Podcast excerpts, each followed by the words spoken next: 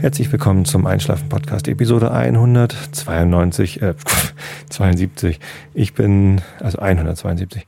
Ich bin Tobi, immer noch trotzdem, äh, und ich lese euch heute Kant vor. Aber wie immer gibt's vorher ein bisschen was aus dem Leben und sonst wie was geplaudert. Heute hatte ich mir vorgenommen, zum Thema Kundensupport was zu sagen und hatte mir drei Geschichten bereitgelegt. Ähm, aber wie das so ist, wenn man sich vorbereitet, erstens kommt, erstens kommt es anders und zweitens, als man denkt und drittens, äh, man wird alt wie eine Kuh und lernt immer noch dazu. So, so viel zu meinen Lebensweisheiten äh, des heutigen Tages. Ich wollte ähm, Kundendienst was erzählen, Kundensupport, genau. Und zwar ähm, hatte ich in letzter Zeit äh, sehr gute und äh, sehr, sehr weniger gute Erfahrungen mit Kundensupport in verschiedenen Situationen und ich werde selber auch demnächst Kundensupport leisten müssen und wollen und deswegen ähm, hier mal der Rundumschlag. Allerdings äh, sowohl der gute Kundensupport ähm, als auch der schlechte Kundensupport hat sich beides ähm, relativiert ähm, beziehungsweise das eine nicht wirklich, aber wie auch immer, ich, ich fange einfach mal vorne an zu zählen. Ich fange mal mit dem Positiven an. Also, ich war letztens im Baumarkt, um mich über einen neuen Rasenmäher zu informieren. Und zwar, ähm, das ist meine Kapitelmarke. Und zwar habe ich ähm, schon länger vor, mir einen neuen Rasenmäher zu kaufen, weil wir ja, wie gesagt, einen ein Grundstück hier haben, so 1000 Quadratmeter. Demnächst kommt vielleicht noch ein bisschen Wiese dazu. Und der Rasenmäher, den wir im Moment benutzen, also den ich im Moment benutze, das ist ein relativ alter Benzinrasenmäher, den wir von meinem Schwiegervater geschenkt bekommen haben. Den hat er irgendwo bekommen, so, oh, der ist hier fast kaputt oder ganz kaputt und kann es haben. Er hat den heile gemacht, weil mein Schwiegervater ja alles reparieren kann.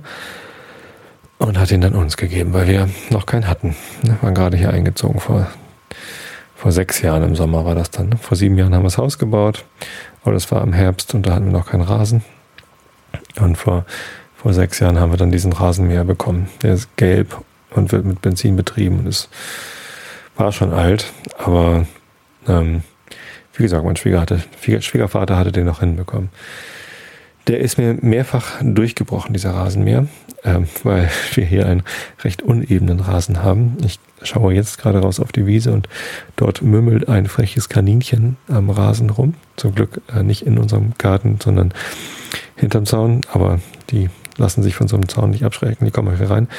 Schlimmer als Kaninchen sind allerdings die Maulwürfe, die machen hier lauter Gräben. Also die graben einfach unter der Erde lauter Gänge und dann sagt man da immer weg mit dem Rasenmäher oder mit den Füßen und dann muss man den Rasenmäher da rausheben.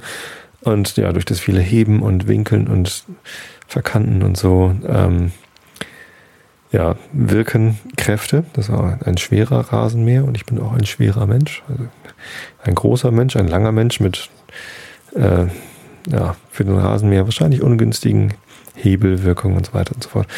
Zumindest, ähm, ja, bricht dann mal so die eine oder andere Aufhängung kaputt und ähm, mein armer Schwiegervater musste mit mehreren Kilo Eisenstücken, die er an diesen Rasenmäher rangeschweißt hat, mir mehrfach irgendwie die schlechte Laune wieder ähm, gut machen.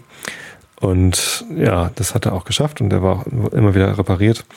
Jetzt ist es aber so, das Ding ist echt durch. Äh, die Räder vorne biegen sich beide so nach außen weg. Ich rutsche dann mehr so auf dem Chassis als auf den, als auf den Rädern rolle. Und das kann man auch nicht mit Eisen, was man ranschweißt, irgendwie reparieren. Das macht auch irgendwann keinen Spaß mehr für meinen Schwiegervater und auch keinen Sinn mehr. Der Gashahn lässt sich nicht mehr feststellen und der rutscht immer wieder nach vorne und dann geht das Gas weg sozusagen.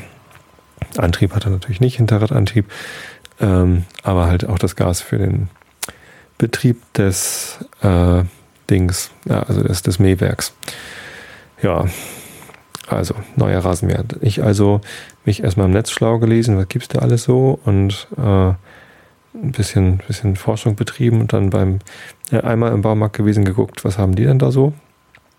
Und dann äh, mich zu diesen Sachen nochmal schlau gelesen und nochmal im Baumarkt gewesen, da mich da auch beraten lassen. Und da habe ich eine wirklich gute Beratung bekommen von äh, einem Mitarbeiter da im Baumarkt. Das war hier der Bauking in Tostedt, Hagebaumarkt. Früher hieß der immer Zementmüller und war ganz woanders, aber jetzt ist er da in der B75. Beziehungsweise, also man kommt nicht direkt von der B75 hin. Also wer in Tostedt ist, kennt den auch, den Bauking. Ja, ähm, das war echt nett und hat mir alles erzählt und ähm, hat mir auch noch Tipps gegeben. Also bitte kein, kein Akku mehr kaufen, weil die sind einfach nicht dafür geeignet, große Mähen, Flächen zu mähen, sondern mehr so für kleinere Flächen, empfohlen bis 300 Quadratmeter. Aber 1000 Quadratmeter meinte er, bloß sein lassen, da hat man keinen Spaß mit, weil man ständig den Akku wechseln muss und so. Und ähm, tja, aber die Modelle, die er da hatte, die, die gefielen mir alle nicht so. Lange Rede, kurzer Sinn. Äh, ähm, hatte mir trotzdem gut gefallen. Beim Rausgehen bin ich dann nochmal bei der ähm, Elektrogeräteabteilung rein gestolpert, weil ich gucken wollte für meinen Akkuschrauber, einen Metabo-Akkuschrauber, ob es da noch einen äh, Ersatzakku gibt. Und eigentlich wollte ich einen neuen Akkuschrauber kaufen, der den gleichen Akkutyp aufnimmt, weil also der Akkuschrauber, den ich hatte, da sind beide Akkus leer gelutscht und lassen sich nicht mehr aufladen. Und dann dachte ich, kaufe ich mir einfach einen neuen Akkuschrauber mit zwei frischen Akkus und dann habe ich zwei Akkuschrauber mit zwei Akkus und könnte den alten Akkuschrauber mit einem der neuen Akkus mitbetreiben. Gibt es aber nicht. Der Akku, den ich brauche, der wird gar nicht mehr gebaut. Ist ja auch schon sechs Jahre alt, nee, sieben Jahre, genau wie das Haus. Ein Jahr älter sogar als der Rasenmäher. Zum Hausbau hatte ich mir einen Akkuschrauber gegönnt, einen guten von Metabo. Ja, jetzt sind die Akkus kaputt und also es gibt sie wohl noch zu bestellen, aber die kosteten dann irgendwie viel Geld. Und dann dachte ich, nee, das Geld gebe ich dann lieber für einen neuen Akkuschrauber aus. Aber der Mitarbeiter, der mich dann da beraten hat, meinte erstens, ja, also wenn du einen neuen kaufst, dann kauf den hier, der ist super. Ähm, aber sag mal, was hattest du da für einen Akku? Was brauchst du da? Der zum Reinstecken? Hm. Und dann wühlte er in irgendeiner alten Schublade rum unterm Tisch und holte einen hervor und das war tatsächlich genau der Akku, den ich brauchte. Und dann meinte er, hier, äh, nimm mal mit, den äh, hatten wir hier immer im Vorführgerät dran und ja, also wir müssten den eh nur entsorgen. Haben wir nie aufgeladen, müsste eigentlich noch gut sein. Probier aus und wenn er nicht gut ist, dann muss ihn selber entsorgen. Hat er mir einfach mitgegeben. Und das fand ich so nett, ähm, dass ich äh, gesagt habe, also wenn ich einen neuen Akkuschrauber kaufe, dann auf jeden Fall da. Weil das einfach, also das, das nenne ich äh, Kundendienst par excellence ich meine, es, ihn kostet es eigentlich nichts. So, also der, der Akku war längst abgeschrieben und ähm, er, hatte, er konnte da keinen Vorteil mehr draus schlagen aus diesem Akku sozusagen. Hätte ihn irgendwann entsorgen müssen, war wahrscheinlich froh, dass er ihn los ist. Aber mir macht er eine Riesenfreude damit, denn zu Hause ausprobiert, lässt sich dieser Akku tatsächlich aufladen und ich kann meinen Akkuschrauber doch noch ein bisschen länger benutzen, solange er noch läuft. Ja, jetzt, jetzt ähm, habe ich äh, hier zu Hause äh, mich noch weiter schlau gelesen, was den Rasenmäher angeht und habe herausgefunden, ich brauche einen, äh, ich möchte einen Akku, äh, einen, einen Rasenmäher mit etwas geringerer Schnittbreite kaufen, nicht 53 Zentimeter Schnittbreite, sondern irgendwie nur 47 und ähm, trotzdem mal mit einem tollen Motor drin, damit er auch ordentlich lange hält und das Modell hatten sie nun gerade nicht da. Ähm, hatte mir die Frau aber gesagt, würden Sie mir sonst bestellen. Und ähm, dann habe ich da heute angerufen gefragt, hier genau dieses Modell, den Alco 470 Premium äh, BR Rasenmäher würde ich gerne kaufen. Was kostet der denn? Und äh, da sagte sie mir letztendlich, ja, den müssen wir bestellen und der kostet dann irgendwie, die, die Lieferung hierher kostet 25 Euro und die müsste ich dann mitbezahlen, weil das ja kein Gerät aus dem Sortiment wäre. Und dann kommen da halt die 389 Euro für den Rasenmäher noch dazu. Also 414 oder so. Und bei eBay kostet der aber nur 330. Äh, und da wurde mir ganz schwer ums Herz, weil so sehr ich diesen Kundendienst da im, im Baumarkt toll fand, bei eBay, äh, was eBay, habe ich eBay gesagt? Ich meinte Amazon. Bei Amazon gibt es auch einen guten Kundensupport. Die sind auch sehr kulant. Und ich hatte da mal bei einem eBay-Zwischenhändler, also gar nicht, ich habe schon wieder eBay gesagt, ich meinte Amazon. Beim Amazon-Zwischenhändler habe ich mal einen, einen Kopfhörer gekauft, hatte ich ja auch berichtet. Und der ist kaputt gegangen und war außerdem eine Fälschung, wie sich dann herausgestellt hat, der Cosporter Pro damals. Und da ähm, habe ich den zurückgeschickt an Amazon, gar nicht an den Zwischenhändler, weil den gab es schon gar nicht mehr. War offensichtlich irgendwie dann auch schnell wieder abgedampft. Und dann hat Amazon mir einfach das Geld zurück überwiesen.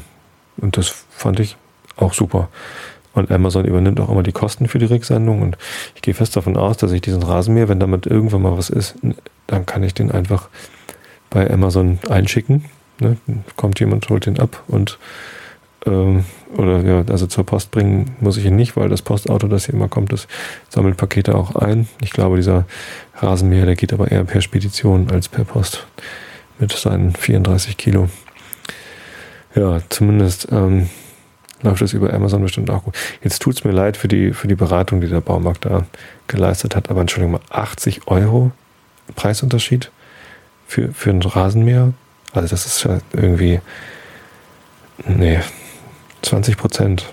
Das ist mir ein bisschen zu viel. Und dann muss ich den auch noch ähm, hierher karren und Amazon liefert die mir vor die Haustür. Kostenlos natürlich. Tja, also da tut es mir leid. Also so sehr ich den Kundendienst da beim Hagebaumarkt Bauking Tosted lobe, na, mit dem Preis, ähm, da kann ich einfach, also es ist halt genau das Gerät, was ich haben möchte und wenn, wenn Amazon da so viel günstiger ist, dann muss ich da kaufen. Ja. Wo ich aber auf jeden Fall auch den Kundendienst loben möchte. Nein, Moment, jetzt kommt erstmal der Rand, der angekündigte. Ähm, und zwar geht es da um meinen Autohändler, wo wir das Gebrauchtauto gekauft haben. Äh, wo, äh, den haben wir im Februar gekauft und am April sind wir in Schwarzwald gefahren. Auf der Fahrt in den Schwarzwald waren es 30 Grad. Das Auto ist schwarz und äh, die Klimaanlage ist in den Kasseler Bergen kaputt gegangen. Also wer sich in Deutschland auskennt, wir wohnen in, in der Nähe von Hamburg. Kasseler Berge ist gerade mal irgendwie, was weiß ich, 150, 200 Kilometer, 200 wohl eher von hier. Bis in Schwarzwald sind es aber 800 und also nach einem Viertel der Strecke hatten wir keine Klimaanlage mehr, haben geschwitzt wie sonst was, gebadet im eigenen Saft. Ja, zumindest sehr ärgerlich. Jetzt haben wir eine Gebrauchtwagengarantie, die, die wir sogar wiedergefunden haben, entgegen meiner Annahme. Und ähm, wobei wir den Zettel gar nicht gebraucht hatten, was sich, wie sich heute herausgestellt hat, das wussten die ja, dass wir die Garantie hatten, hatten sie alles gespeichert. Aber ähm, jetzt brauchte ich einen Termin.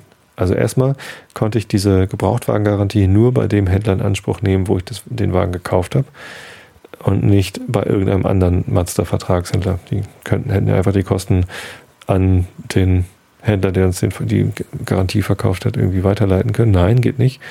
Ich muss nach äh, Hamburg-Wandsbek fahren. Nicht gerade um die Ecke. Also erstmal eine Stunde Auto fahren.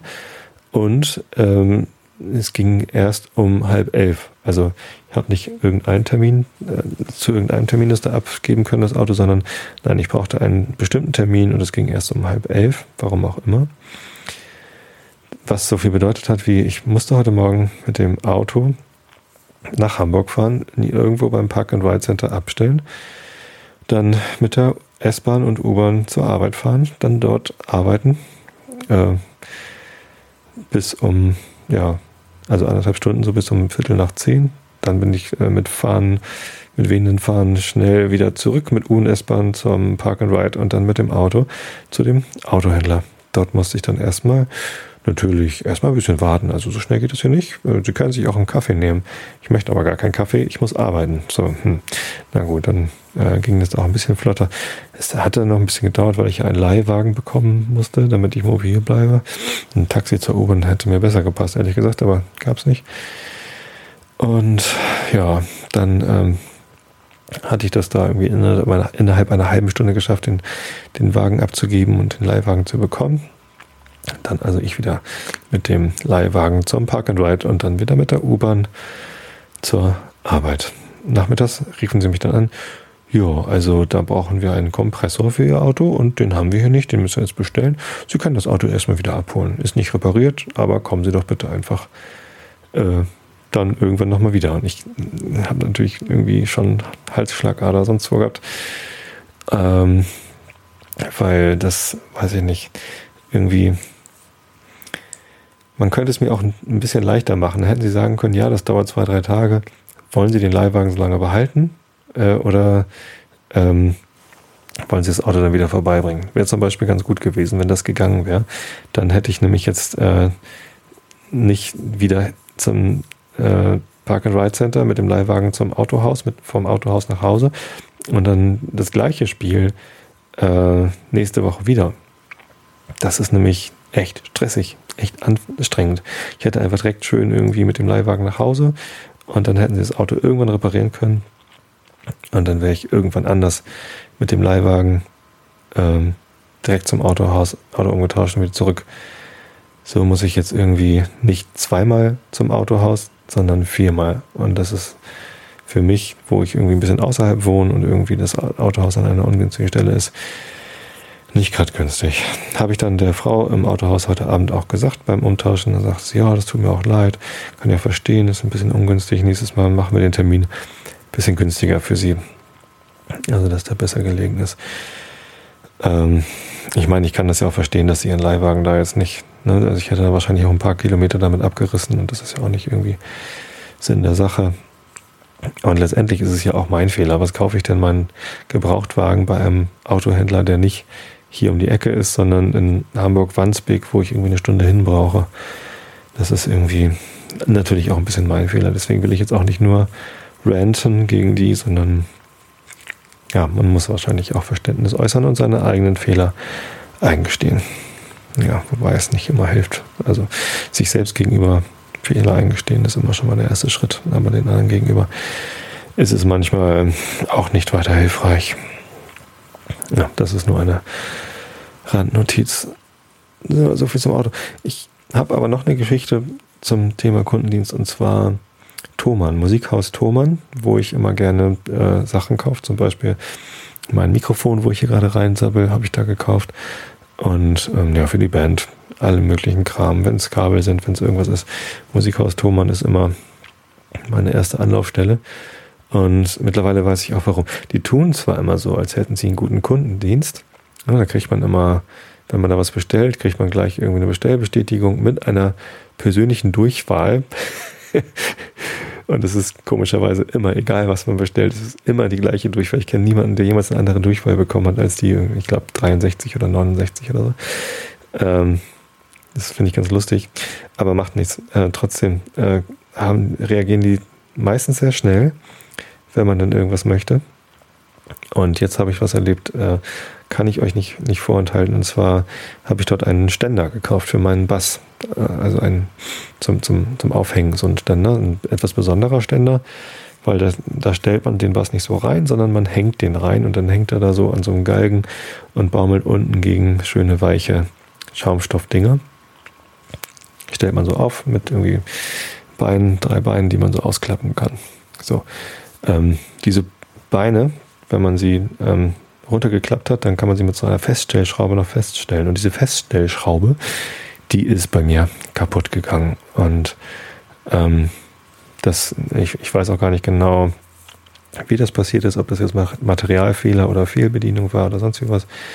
Zumindest habe ich dann irgendwann an Turban geschrieben, hier, dann und dann habe ich äh, diesen Ständer gekauft, die und die Rechnungsnummer ist die Feststellschraube kaputt gegangen. Und ich wollte jetzt mal fragen, hier, Garantie, äh, wie ist denn das? Äh, was, was soll ich denn machen?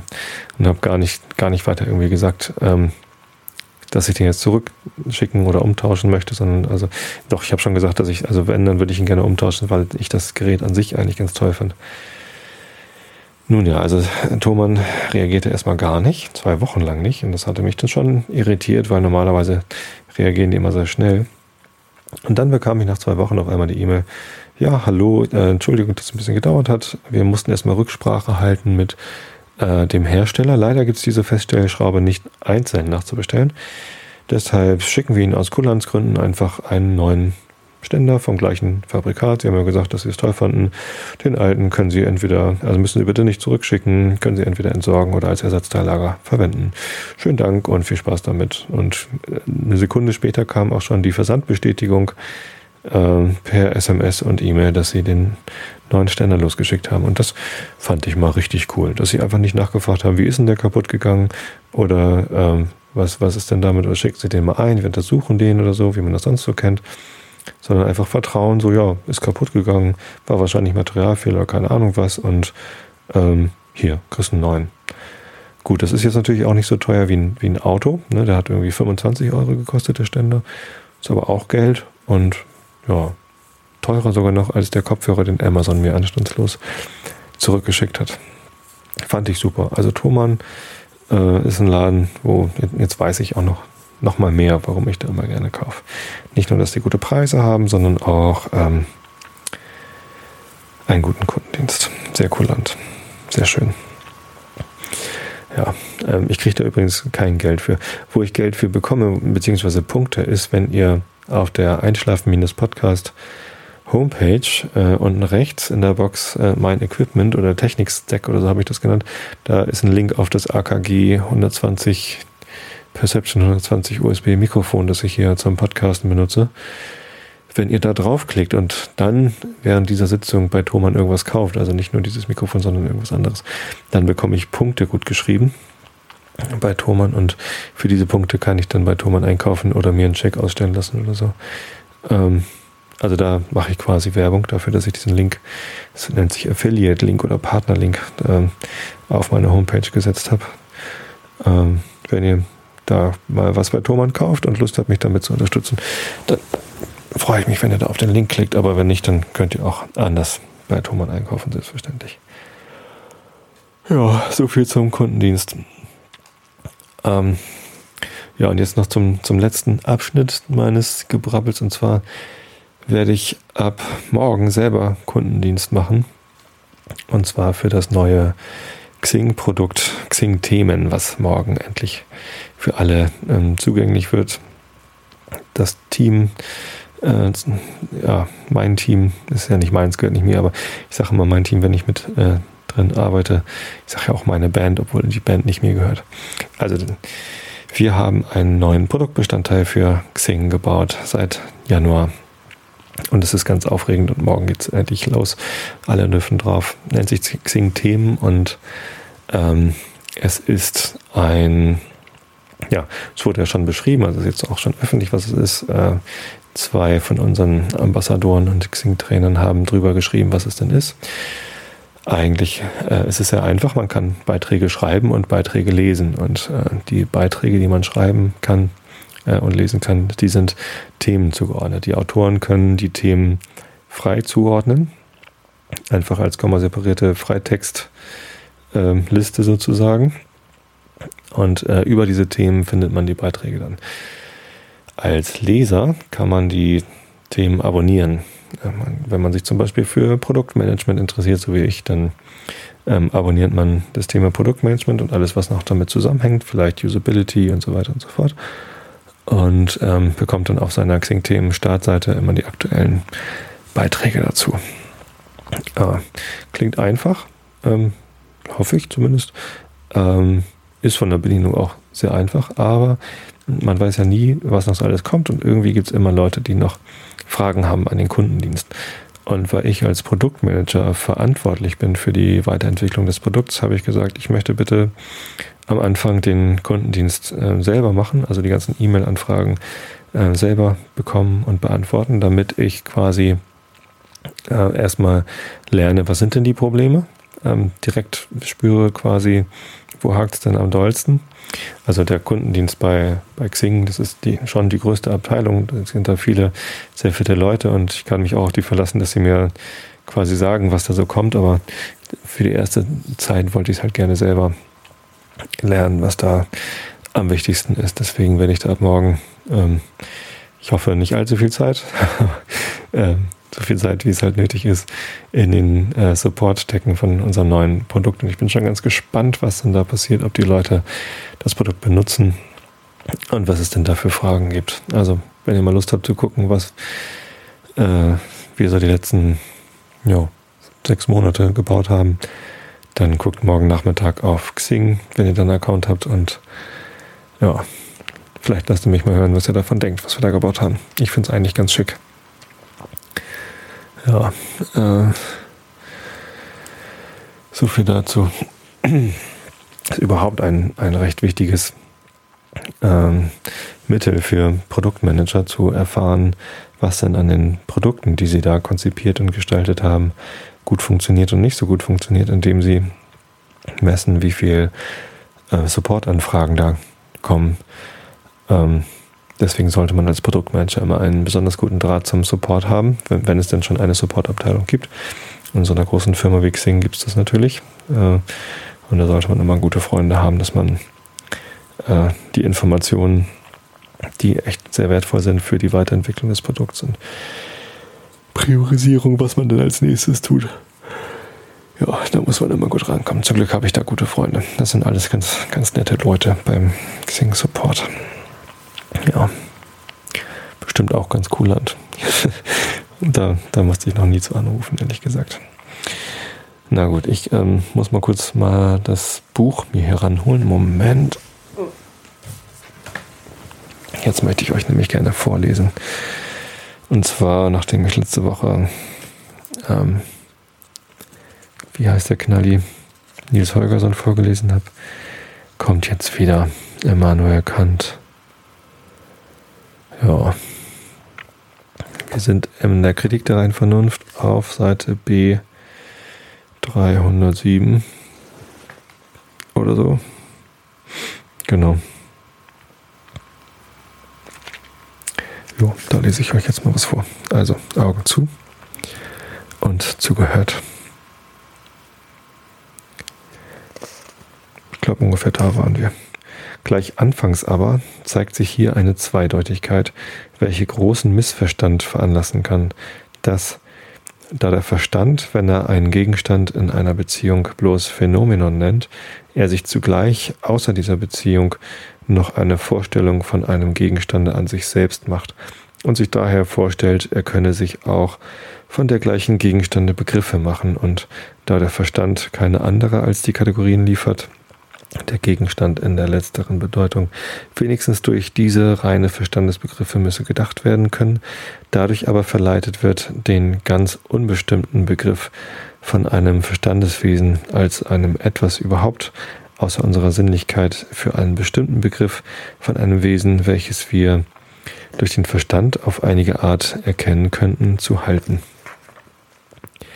Wenn wir unter Numenon ein Ding verstehen, sofern es nicht Objekt unserer sinnlichen Anschauung ist, indem wir von unserer Anschauungsart derselben abstrahieren, so ist dieses Numenon im negativen Verstande. Verstehen wir aber darunter ein Objekt einer nicht sinnlichen Anschauung, so nehmen wir eine besondere Anschauungsart an, nämlich die intellektuelle, die aber nicht die unsrige ist, von welcher wir auch die Möglichkeit nicht einsehen können, und das wäre das Numenon in positiver Bedeutung. Die Lehre von der Sinnlichkeit ist nun zugleich die Lehre von den Numenen, also Nomen, würde man heute wahrscheinlich sagen, im negativen Verstande, das heißt von Dingen, die der Verstand sich ohne diese Beziehung auf unsere Anschauungsart mithin nicht bloß als Erscheinungen, sondern als Dinge an sich selbst denken muss, von denen er aber in dieser Absonderung zugleich begreift, dass er von seinen Kategorien, in dieser Art sie zu erwägen, keinen Gebrauch machen könne, weil diese nur in Beziehung auf die Einheit der Anschauung in Raum und Zeit Bedeutung haben. Sie eben diese Einheit nur wegen der bloßen Idealität des Raumes und der Zeit durch allgemeine Verbindungsbegriffe a priori bestimmen können wo diese Zeiteinheit nicht angetroffen werden kann, mithin beim Numenon, da hört der ganze Gebrauch, ja selbst alle Bedeutung der Kategorien völlig auf. Denn selbst die Möglichkeit der Dinge, die den Kategorien entsprechen sollen, lässt sich gar nicht einsehen, weshalb ich mich nur auf das berufen darf, was ich in der allgemeinen Anmerkung zum vorigen Hauptstücke gleich zu Anfang anführte.